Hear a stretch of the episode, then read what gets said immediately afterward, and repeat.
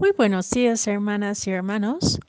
Hoy viernes de la semana 17 del tiempo ordinario, meditamos el Evangelio según San Mateo, capítulo 13, versículos 54 a 58.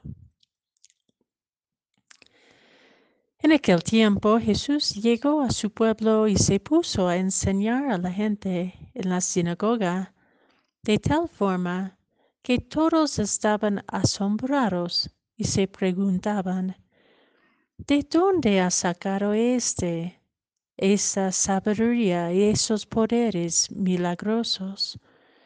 ¿Acaso no es este el hijo del carpintero? ¿No se llama María su madre y no son sus hermanos Santiago, José, Simón y Judas? ¿Y acaso no viven entre nosotros todas sus hermanas? ¿De dónde, pues, ha sacado todas estas cosas? Y se negaban a creer en él. Entonces Jesús les dijo, un profeta no es despreciado más que en su patria y en su casa y no hizo muchos milagros allí a causa de la falta de fe de esa gente.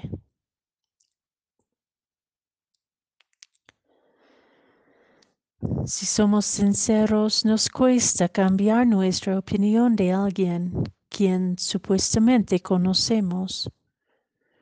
En nuestros pueblos, nuestras comunidades, incluso dentro de nuestras familias y con quienes convivimos, pretendemos conocer al otro y la otra, sea por nuestra experiencia directa con ella o él, o sea por nuestra experiencia con sus familiares, o sea por lo que otros nos han dicho de ellos.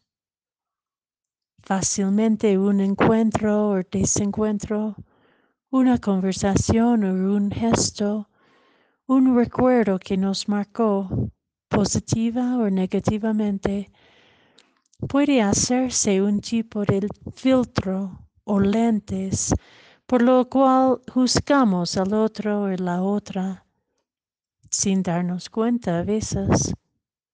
Así es, pensamos.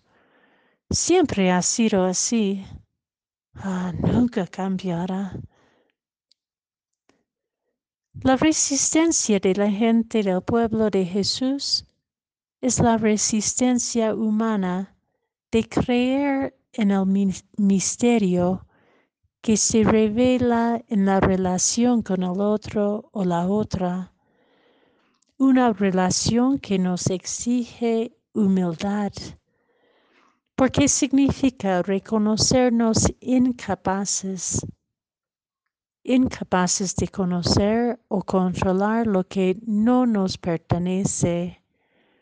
Ese Espíritu Divino que habita en el otro y la otra.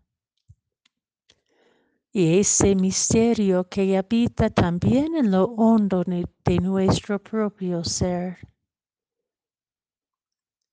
Nuestra pareja, nuestros hijos e hijas, nuestros papás y mamás, nuestros hermanos y hermanas de familia o de comunidad, nuestros vecinos y vecinas, amigos y amigas. Cada relación está siempre en camino de relación reveladora que nunca podemos lograr de conocer completamente. Acoger al profeta en nuestras familias y comunidades es dejarnos sorprender por la hermana o el hermano que emprende un camino de conversión y liberación interior más allá de nuestras expectativas para ella o él es abrirnos a la posibilidad que está germinando en lo oculto de la vida. y que suscita una reconciliación con nuestras propias resistencias y durezas y un perdón mutuo con quienes compartimos la vida.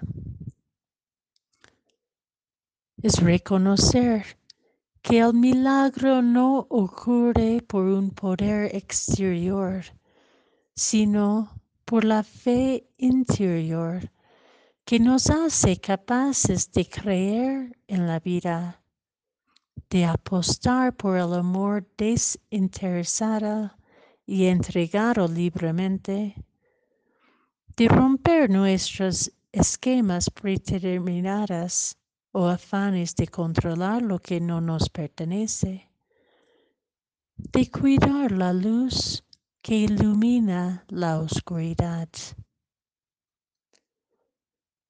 Cuando nos reconocemos mutuamente como misterio, la vida se, se vuelve una aventura de fe inédita, pues cada día cada encuentro, cada conversación, cada gesto es oportunidad sacramental que nos abre el camino a una, comunión más íntima con la presencia de Cristo en y entre nosotros.